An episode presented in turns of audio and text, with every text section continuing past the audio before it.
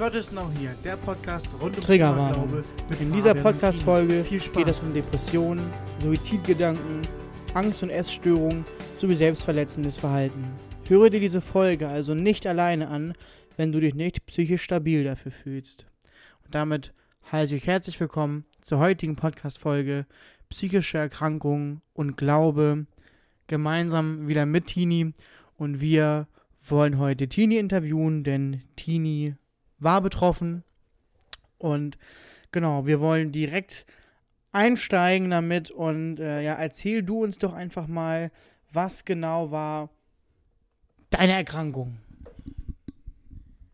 Ja, hallo ihr Lieben. Ähm, also, auf dem Papier stand äh, Depression und Angststörung. Ähm, ja, da kamen noch ein paar andere Sachen dazu, die jetzt irgendwie nicht auf dem Papier standen. Sowas wie äh, halt Panikattacken, was halt eher zu der Angststörung passte. Ähm, und dem zufolge sowas wie Dissoziation. Für die, die nicht wissen, was das ist, das ist so ein bisschen, als wenn dein Geist deinen Körper verlässt. Also du merkst schon, dass du noch da bist, aber du kannst auf die Umwelt nicht mehr reagieren. Ich hoffe, ich habe das gut erklärt. Ähm, und ähm, eine Essstörung und also ich habe irgendwann gemerkt, so ey, dass mein Verhalten zum Essen oder mein Verhältnis zum Essen ist definitiv gestört. Ähm, habe damit jetzt nicht mit so vielen Leuten drüber geredet, stand dementsprechend auch nicht auf dem Papier, aber das habe ich definitiv im Nachhinein auch gemerkt, dass das äh, nicht gesund war. Okay, Tini, die, diese ganzen Diagnosen, die jetzt erstmal viel klingen, ähm, inwiefern haben sie denn ja dein, dein Leben beeinflusst? Also erzähl uns doch mal so deinen psychischen Lebensweg. Ja, also angefangen hat das ähm, 2018. Also es hat immer mal schon vorher ein bisschen angefangen, wo ich merkte, so okay, es stimmt irgendwas nicht, aber so richtig krass hat es 2018 angefangen. Ähm, ich stand kurz vor meinem Abitur ähm, und habe dann so gemerkt, ey, irgendwie funktioniert hier gerade nicht mehr so viel. Ähm, ich hatte Schwierigkeiten mit den kleinsten Aufgaben, wo jeder sagt so, ey, jetzt reiß dich mal zusammen. Ne? Ist jetzt hier nicht, dass du irgendwie das Rad neu erfinden sollst, sondern du sollst im, zum Beispiel nur Wäsche zusammenlegen oder so. Aber das war für mich so eine krasse Aufgabe, dass ich das nicht mehr konnte und teilweise bin ich auch nicht mehr in die Schule gegangen, äh, weil mir das zu viel wurde. Wie gesagt, dann kamen diese Panikattacken, diese Dissoziation äh, in der Schule, in der Kirche dazu. Ähm, und ich habe gemerkt, dass ich irgendwie gar nicht mehr so richtig gut in der Lage bin, Sachen zu machen. Und nach meinem Abitur bin ich dann sofort in die Klinik. Ähm, bin dann nach drei Monaten raus, habe dann ein Praktikum gemacht in der Schule und bin dann gleich danach wieder rein, ähm, dann unter anderem in die geschlossene. Und ja, so ging das dann immer weiter. Okay, in dieser Zeit auch ähm, mit, mit, mit der Abi, ähm, mit der Abi, mit dem Abi, ähm, ja, wie war das da bei dir? Warst du da oder in, in der Zeit wurdest du medikamentös eingestellt oder ähm, gab es allgemein irgendwas, was du da genommen hast und ja, hat dir das irgendwie auch geholfen? Ja, also ich wurde eingestellt. Frag mich nicht, wie diese, äh, wie diese Medikamente heißen. Ich habe keine Ahnung. Ich habe sie alle weggeschmissen. Ähm, also ich habe verschiedene Sachen ausprobiert, weil sie ähm, immer mal wieder also nicht funktioniert haben. Jeder ähm, ist ja auch unterschiedlich auf Medikamente zu sprechen. Ähm, also ich habe da einiges ausprobiert, habe auch sogenannte ähm, Notfallmedikamente bekommen. Das heißt, wenn ich irgendwie eine Panikattacke hatte oder so, haben sie mir das halt einfach in den Mund gesteckt äh, und dann war irgendwann gut. Ähm, ja. In Ordnung. Hat dir das denn ja auch geholfen in der Zeit oder gab es etwas in der Zeit, wo du sagst, das hat mir am besten geholfen für deine psychische Gesundheit, wenn man das so sagen kann? Ja, also die Medikamente waren auf jeden Fall richtig und wichtig und die haben mir auch geholfen und ich habe auch gemerkt, dass nachdem ich sie genommen habe, dass es nicht weggegangen ist, aber dass es besser geworden ist ähm, und dass ich irgendwie mein Leben weiterleben konnte. Es war leider erst nach dem Abi, dass ich die bekommen habe. Schwierig. Ähm, aber was mir definitiv geholfen hat, ähm, ist mein Glaube an Jesus. Das kann ich so definitiv sagen. Ähm, ohne ihn wäre ich nicht hier. Und einfach, ich habe immer, ich habe immer zu Worship-Songs getanzt, weil ich da das Gefühl hatte, dass ich die Emotionen ausdrücken kann, die ich gerade nicht mit Worten ausdrücken kann oder teilweise die ich auch nicht spüren konnte. Das ist ja das Krasse an Depressionen, dass du halt einfach gar nichts spürst. Gab es denn ähm, zum Thema nicht spüren, also wodurch hat sich das bei dir geäußert? Du hattest ähm, ja auch selbstverletztes Verhalten geäußert. Ähm, war das eine Sache, die dann ja mal vonstatten gegangen ist, dass du das Gefühl hast, du spürst dich nicht und musst dich selbst verletzen? Oder ähm, wie darf ich mir das als außenstehende Person vorstellen?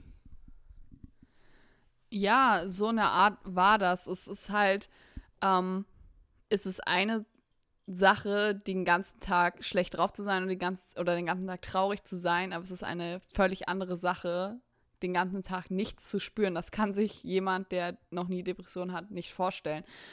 Es ist einfach grauenvoll, sich selbst nicht zu spüren und ähm, ja, keine Gefühle zu genommen zu spüren. Und das war definitiv leider, leider ein, eine Sache bei mir, dass ich das gemacht habe, um mich zu spüren. Aber auch wenn ich ähm, in so Situationen war, wo ich sehr angespannt war, zum Beispiel Visiten beim Arzt oder so, wo ich dann meine Panikattacken oder Dissoziation hatte, dass ähm, ich, das hört sich doof an, aber ich brauchte irgendwas, wo ich mich festhalten kann.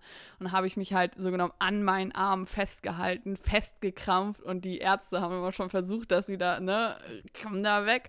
Aber ich musste mich irgendwo festhalten und das hat natürlich dann auch dementsprechend Spuren hinterlassen. Absolut. In dieser Zeit, wenn wir mal kurz zusammenfassen, du standst vor deinem Abi für ja, für viele wahrscheinlich der wichtigste Schritt im Leben nach Ausbildung, Studium und all sowas, aber dein Sprungbrett ins Leben war Abitur, ähm, dann die Diagnosen, die gekommen sind, die Probleme, mit denen du gar nicht mit anderen gesprochen hattest.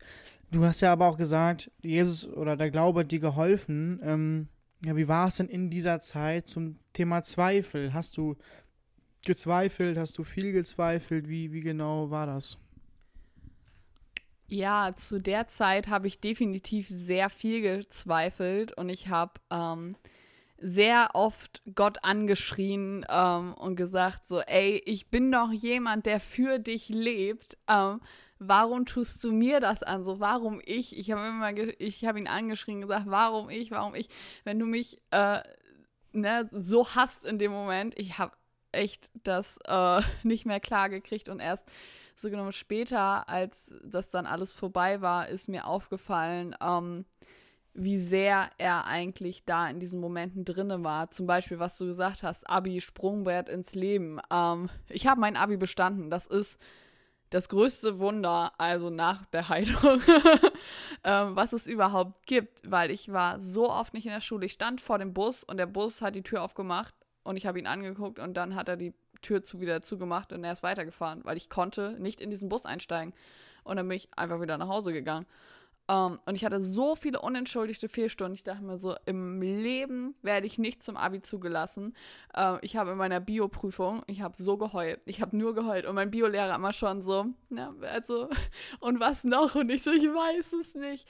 Und da muss ich große Props an meine Lehrer, also an meine Schulleitung, um, ähm, Schulleiterin, Konrektor, äh, mein, mein Bio-Lehrer, mein Spanischlehrer ähm, und mein Geolehrer, die waren einfach alle fantastisch, wie sie das äh, so genommen gemacht haben. Und äh, das ist eigentlich mit das größte Wunder, dass ich das bestanden habe. Aber die Zweifel waren währenddessen definitiv da. Starke Worte auf jeden Fall an der Stelle und auch krass, dass du ja, diesen, diesen Support von den Lehrern hattest. Man hört es ja leider Gottes in seltensten Fällen, dass ja die Lehrer das so. Weißt du, was ich meine? Dass sie supporten. Hattest du da einen Lehrer, der so. Stell dich nicht so an? Oder gab es das gar nicht? Ja, leider. Ich hatte eine Situation mit einer Lehrerin äh, auf unserer ähm, Abi-Fahrt nach Krakau, wo ich eine Panikattacke hatte und wo ich das irgendwie noch gar nicht so benennen konnte, weil zu dem Zeitpunkt noch keine Diagnosen da waren und alle schon so, hm, alles okay und die ist dann halt einfach weggegangen, so, ja, äh, soll sich nicht so anstellen oder irgendwie so. Und dann dachte ich auch so, ja, danke. Also, sorry, also ich meine, das ist super schwer für Außenstehende, die nicht wissen, worum es geht. Und ich selber zu dem Zeitpunkt wusste ja auch nicht, was mit mir los ist. Aber ich dachte mir so, also ein bisschen Empathie wäre schon ganz nett. ähm, aber die, ähm, ja, das war schwierig. Aber die meisten Lehrer, wie gesagt, ich äh, bin meiner Schule ewig dankbar und ich hoffe, dass die vielleicht diesen Podcast irgendwann hören. Also danke, Leute, für euren Support. ja, mega. Ähm, ja, Leute, die dich kennen, in deinem Umfeld, die, die kennen, dass du sagst immer, dass du frei bist. So benennst du das immer. Ähm, das wissen Außenstehende ja jetzt äh, nicht so. Erklär doch mal genau, was ist denn für dich, äh, was bedeutet für dich dieses, äh, du bist jetzt frei? Ja, ähm, ich bin frei heißt für mich, dass Jesus mich frei gemacht hat von dieser Krankheit, von den Depressionen, von den Angststörungen, von allem, was irgendwie dazugehört hat. Ja, soll ich die Geschichte erklären? Erzähl, erzähl. Ich erzähle die Geschichte. okay. Ähm, es war so, ähm, dass vor drei Jahren im Februar ähm, wir auf einer Worship Night waren und ich war gerade, ich, ich hatte zwei Klinikaufenthalte hinter mir. Der eine, wie gesagt, mit ähm, geschlossene Klinik und ich war, meine ich, gerade aus der äh, Tagesklinik raus oder es war schon ein paar Monate her, dass ich da raus war. Naja, auf jeden Fall war es so genommen, dass es jetzt nicht der schlechteste Zeitpunkt meiner Krankheit war. Es war schon ein bisschen besser, aber es war jetzt nicht gut. Und dann waren wir. Was ist eine Worship Night? Was ist eine Worship Night? Eine Worship Night ist, ähm, das ist eine gute Frage, ähm, ist ein, eine Veranstaltung, wo einfach ähm, Lobpreis gemacht wird. Genau. Also wie gesagt, wir waren da und ein Kumpel von mir hat gesagt so, hey Tini, ähm, da vorne wird gebetet, willst du nicht, dass man für dich betet? Und ich dachte mir so, ja, also haben die ja schon oft probiert, ne? Und dann dachte ich so, ja, nee, also ich traue mich nicht allein. Und er so, ey, kein Problem, ich komme mit dir mit. Und ich so, naja, gut, also ob ich da jetzt fünf Minuten stehe, die für mich beten, es passiert nichts. Oder äh, ob ich jetzt hier weiter mit denen singe, gut, habe ich gesagt, let's go. Und dann ähm, haben die angefangen zu beten und erst hat so gar nichts gebracht. Und dann merkte ich irgendwann, ähm, wie es mir richtig schlecht ging tatsächlich. Ähm, wie alles, was ähm, in diesen zwei Jahren an schlechten Sachen, Panik, Dissoziation, das alles ähm, ist wiedergekommen. Und ich merkte, wie es mir immer schlechter und immer schlechter ging. Und ähm, ich weiß nicht mehr viel von diesem Gebet. Meiner Meinung nach haben die fünf Minuten, zehn Minuten für mich gebetet. Die haben eine Dreiviertelstunde in Wahrheit für mich gebetet. Das habe ich nicht mitbekommen. Ich weiß nur noch, dass mein Kumpel hinter mir stand, so genau mit den Armen, ähm, mich von hinten festgehalten hat, dass ich nicht umfalle. Ähm, und ich weiß, dass ich gemerkt habe, wie es mir immer schlechter ging und dachte so, ey Leute, checkt ihr es nicht, merkt ihr nicht, dass es mir gerade super schlecht geht, könnt ihr bitte aufhören, so, es wird nicht besser, es wird schlimmer. Ähm, und sie haben aber weitergemacht. Ich dachte mir so, ich konnte denen auch nicht irgendwie kommunizieren, dass sie bitte aufhören sollen oder dass ich jetzt gehen möchte oder so. Es hat nicht funktioniert. Und dann habe ich so richtig gemerkt in mir so einen Kampf, wie Jesus gegen den Teufel kämpft, wie gut gegen böse kämpft. Und es ging hin und her und hin und her. Und auf einmal war es so, als würde wäre alles, alle Leute waren weg und es war einfach nur hell in diesem Raum. Und dann habe ich tatsächlich gar nicht sofort gesagt, so, ey, cool, jetzt bin ich frei. Dann habe ich gesagt, so, ey, danke, dass ihr für mich gebetet habt, ne, so, äh, nice. dann ist der Abend weitergegangen, ähm, wie gewohnt und ich habe irgendwie nicht mehr so viel darüber nachgedacht. Und dann am nächsten Tag ähm, bin ich in äh, bin ich in den Supermarkt gegangen und da habe ich eine Freundin von mir getroffen, die nicht bei dieser Worship Night war und sie sagte so, ey, wie war's? Und ich weiß nicht warum, das habe ich, da habe ich vorher noch nie drüber nachgedacht. Aber ich habe nur gesagt, ja, war, war super, ich bin jetzt frei. Und sie so, Entschuldigung, wie bitte?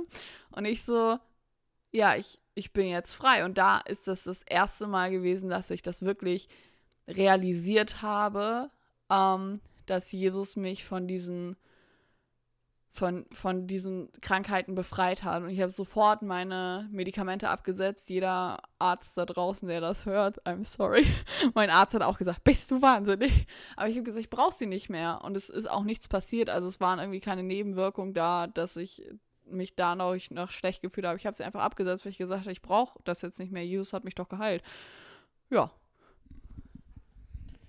Ja, das erinnert mich irgendwie, äh, ja, zweiter Mose, der Kampf, so ein bisschen, ähm, als er auf dem Berg oben steht und diesen Stab hochhält. Und äh, ich glaube, es ist zweiter Mose. Äh, jedenfalls ähm, ist es so, dass äh, ich meine, es ist Mose, es kann auch falsch sein, es tut mir leid, auf dem Berg oben steht und diesen Stab hochhält. Und das ist nämlich so ein bisschen, dass du diese Person bist, die diesen Stab jedes Mal probiert hat hochzuhalten. Aber es irgendwie nicht alleine geschafft hat. Und dort war es eben auch so, dass jemand anders, ähm, ja, ihn festhalten musste. Die haben zu dritt nachher diesen Stab nach oben gehalten, weil unten hat der Kampf stattgefunden. Und sobald er den Stab runtergenommen hat, ähm, haben, hat der Gegner gesiegt, sage ich jetzt mal. Das waren die Israeliten und die, äh, weiß ich nicht. Ähm, ich habe gerade spontan probiert, die Bibelstelle zu finden, aber ich finde sie nicht, leider auf die Schnelle. Deswegen gebe ich dazu jetzt keine äh, genauen Angaben, aber ich glaube, dass ich schreibe es in die Shownotes rein.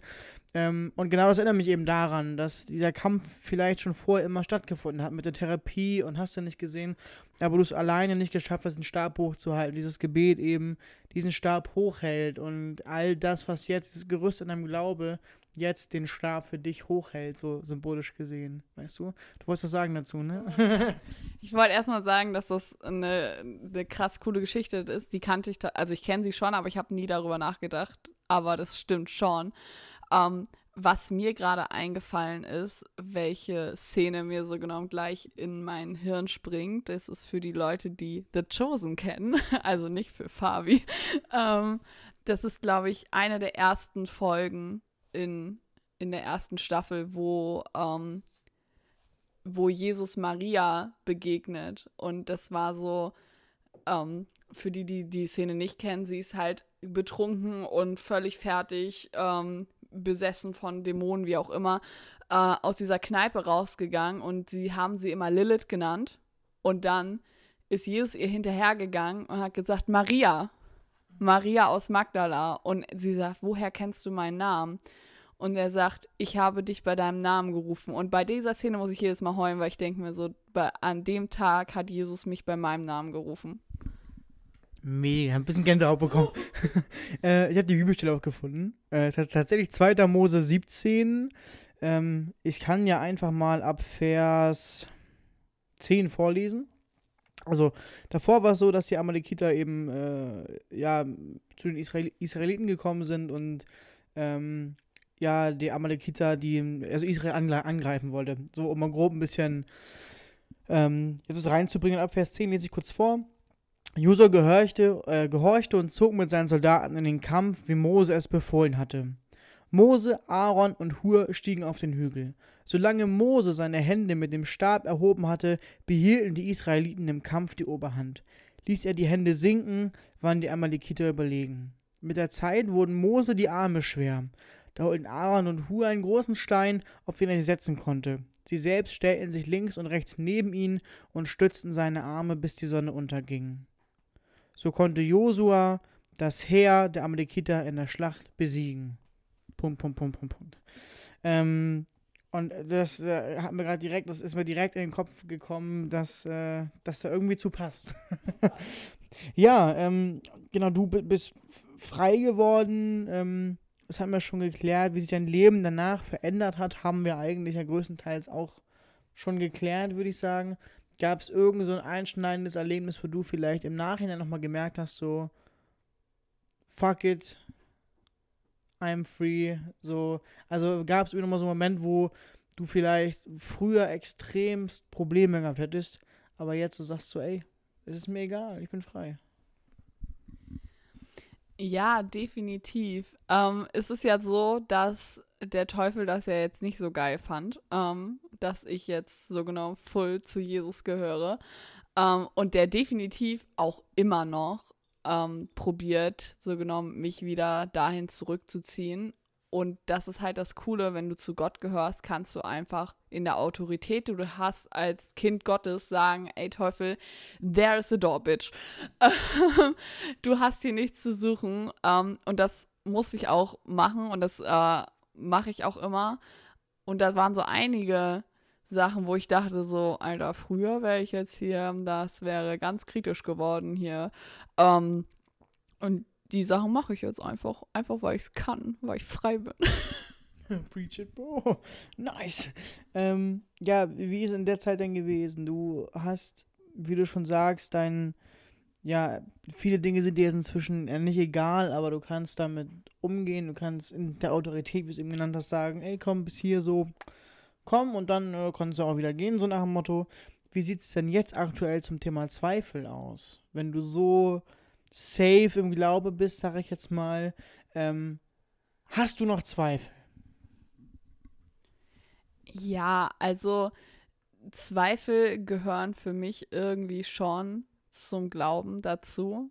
Irgendwie. Ähm, jetzt nicht so stark wie früher, aber manchmal zweifle ich schon. Wenn ich dann in so Situationen bin, wo Sachen nicht so funktionieren, wie ich das will, obwohl es ja gar nicht mein Plan ist, sondern Gottes Plan, aber ich will das ja sowieso immer anders gerne.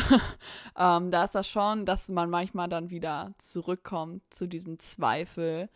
Ähm, aber es ist halt so, man muss sich das vorstellen, desto näher du an Gott bist, ähm, desto mehr Interesse hat der Teufel an dir, weil der will ja nicht, dass du zu Gott gehörst. Wenn du so ein langweiliger ähm, Christ bist, keine Ahnung, der nur einmal ähm, im Jahr zu Weihnachten auftaucht oder so und sonst nicht viel mit Gott zu tun hat, meine Güte, dann denkt sich der Teufel auch so, ja, ist okay. Aber desto näher du an Gott bist und so, desto mehr du diese Liebe Gottes überall verteilst, ähm, desto ein größeres Interesse hat er einfach an dir. Absolut. Du hast gerade gesagt, ähm, Thema äh, Jesus in der schweren Zeit quasi. Ähm, wie genau hat dir dein Glaube in der Zeit ähm, ja geholfen oder hat dein Glaube dir in der Zeit geholfen, diese Zeit zu überstehen oder besser zu überstehen als jetzt? Definitiv. Also ich habe immer äh, später, als ich dann frei war, immer drüber nachgedacht, was ich in manchen Situationen gemacht hätte, ähm, wenn ich Jesus nicht gehabt hätte. Also ich habe sehr oft während dieser Zeit darüber nachgedacht, ähm, wie es wäre, wenn ich nicht mehr auf dieser Erde bin. Ähm, wie ich, also ich habe nie darüber gedacht, wie ich es mache, weil ich immer gesagt habe, Jesus, wenn du mich schon hier ne, auf der Erde so leiden lässt, dann nimm mich doch bitte jetzt zu dir. Ähm, aber ich habe sehr oft darüber nachgedacht, dass wenn Jesus nicht in diesen Situationen gewesen wäre, ähm, dann wäre ich safe heute nicht hier. Das kann ich einfach so sagen. Krass, die diebe Gedanken hier. Ähm, Gab es denn etwas, also in der Zeit, logischerweise hattest du ja auch ein Umfeld. Ähm, Gibt es irgendwas, was du dir von deinem Umfeld gewünscht hättest? Oder hast du, oder sagst du so, wenn du das beantworten möchtest, ist doch eine sehr, sehr tiefe Frage jetzt, vor allem, weil dein damaliges Umfeld ja auch zuhören wird. ähm, hättest du dir was anderes gewünscht oder sagst du, ey Leute, geile Typen, äh, war mega? Ja, also ich hatte ein bisschen das in Anführungszeichen Glück, das hört sich echt doof an, aber dass die meisten in meinem Umfeld ähm, Erfahrung mit Leuten wie mir hatte. Also ähm, Erfahrung mit psychisch Kranken und mit äh, Dissoziationen und mit Panikattacken und so, dass sie wussten, was sie machen. Ich hatte jetzt ein paar andere Leute, gerade auch in meiner Familie, die ähm, damit Schwierigkeiten hatten, für die ich die, ja, denen absolut keinen Vorwurf mache, weil ich finde, es ist schwierig, wenn du keine Berührungspunkte mit diesem Thema hast, dass du nicht weißt, wie du damit umgehen sollst. Ähm, aber ich hatte meistens sehr viel Glück. Wie gesagt, mit meinen Lehrern, mit meinem Umfeld in der Kirche, die haben das sehr gut gemacht. Sehr, sehr gut. ähm, du selber warst ja auch Betroffene.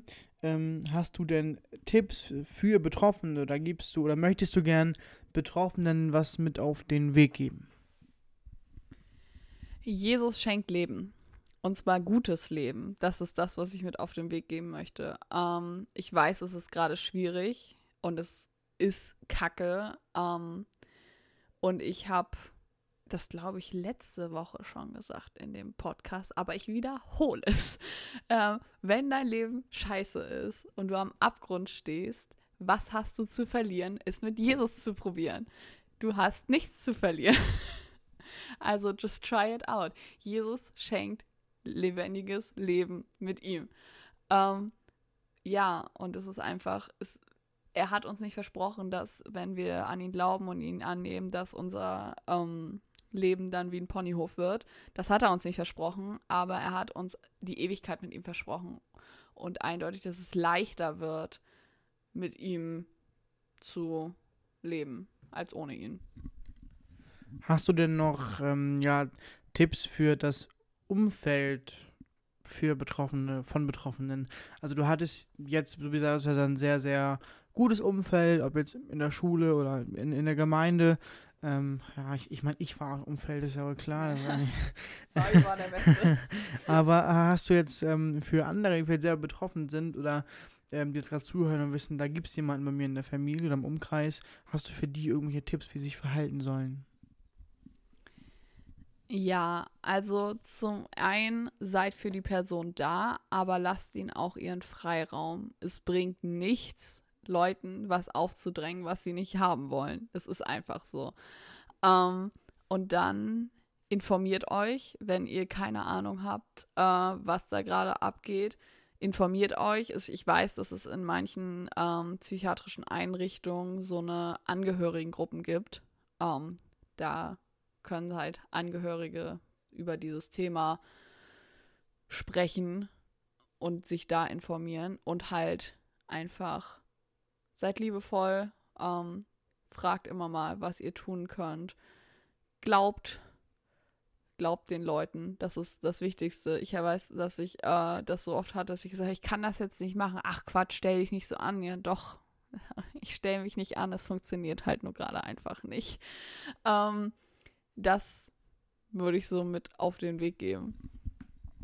Ja, perfekt. Ähm, wir haben uns lange Gedanken gemacht. Also ich bin jetzt aktuell am Ende meiner Fragen. Hast du noch irgendwas, was du zu dem gesamten Thema ja als Fazit noch sagen möchtest?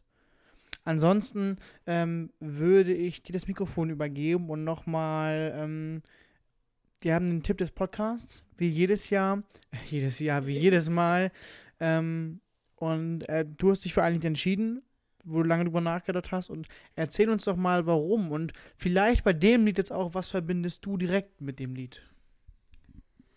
Ja.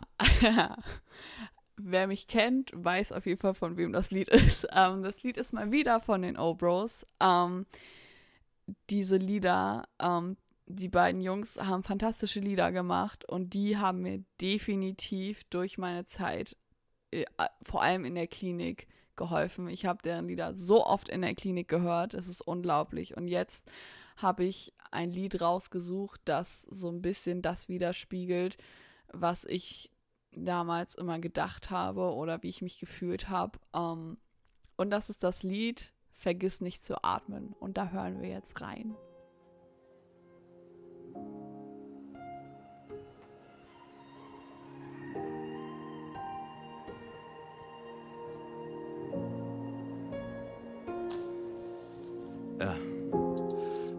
Halte ich noch aus? Bitte hol mich hier raus. Vater, du bist der Einzige, der mir helfen kann, ich geb's auf. Warum kann ich nichts fühlen? Warum ist mein Herz kalt? Was ist Wahrheit, was Lüge? Hab es noch nicht geschnallt. Ich glaub, ich hab verlernt zu sein. Ich glaub, ich hab verlernt, auch mal leer zu sein. Ich glaub, ich hab geglaubt, dass ich Taten brauch, um in dieser Welt wirklich etwas wert zu sein. Diese Lüge verführt mich und sperrt mich ein. Ihr Gefängnis ist eng und gefährlich klein. Denn wenn ich bin, was ich tu, doch versink in der Flut. Bitte sag mir einer, worin soll mein Wert dann sein? Und so streng ich mich an, renn in die Wand, will alles geben, selbst wenn ich nicht kann. Ständig gefangen in dieser Angst. Was, wenn es niemals genug ist, was dann? Und der Feind attackiert, wenn er mich nicht stoppen kann, treibt er mich an und raubt mir die Sinne, bis mich Jesus erinnert. Vergiss nicht zu atmen. Bist nur am Rennen, doch du kriegst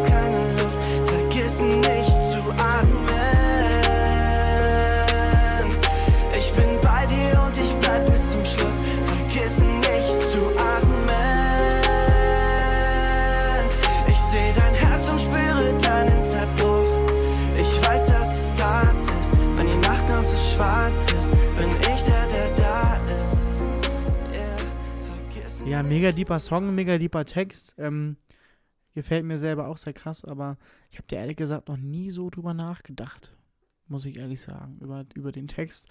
Ähm, auch als wir also beim Konzert waren, haben die es ja auch gespielt.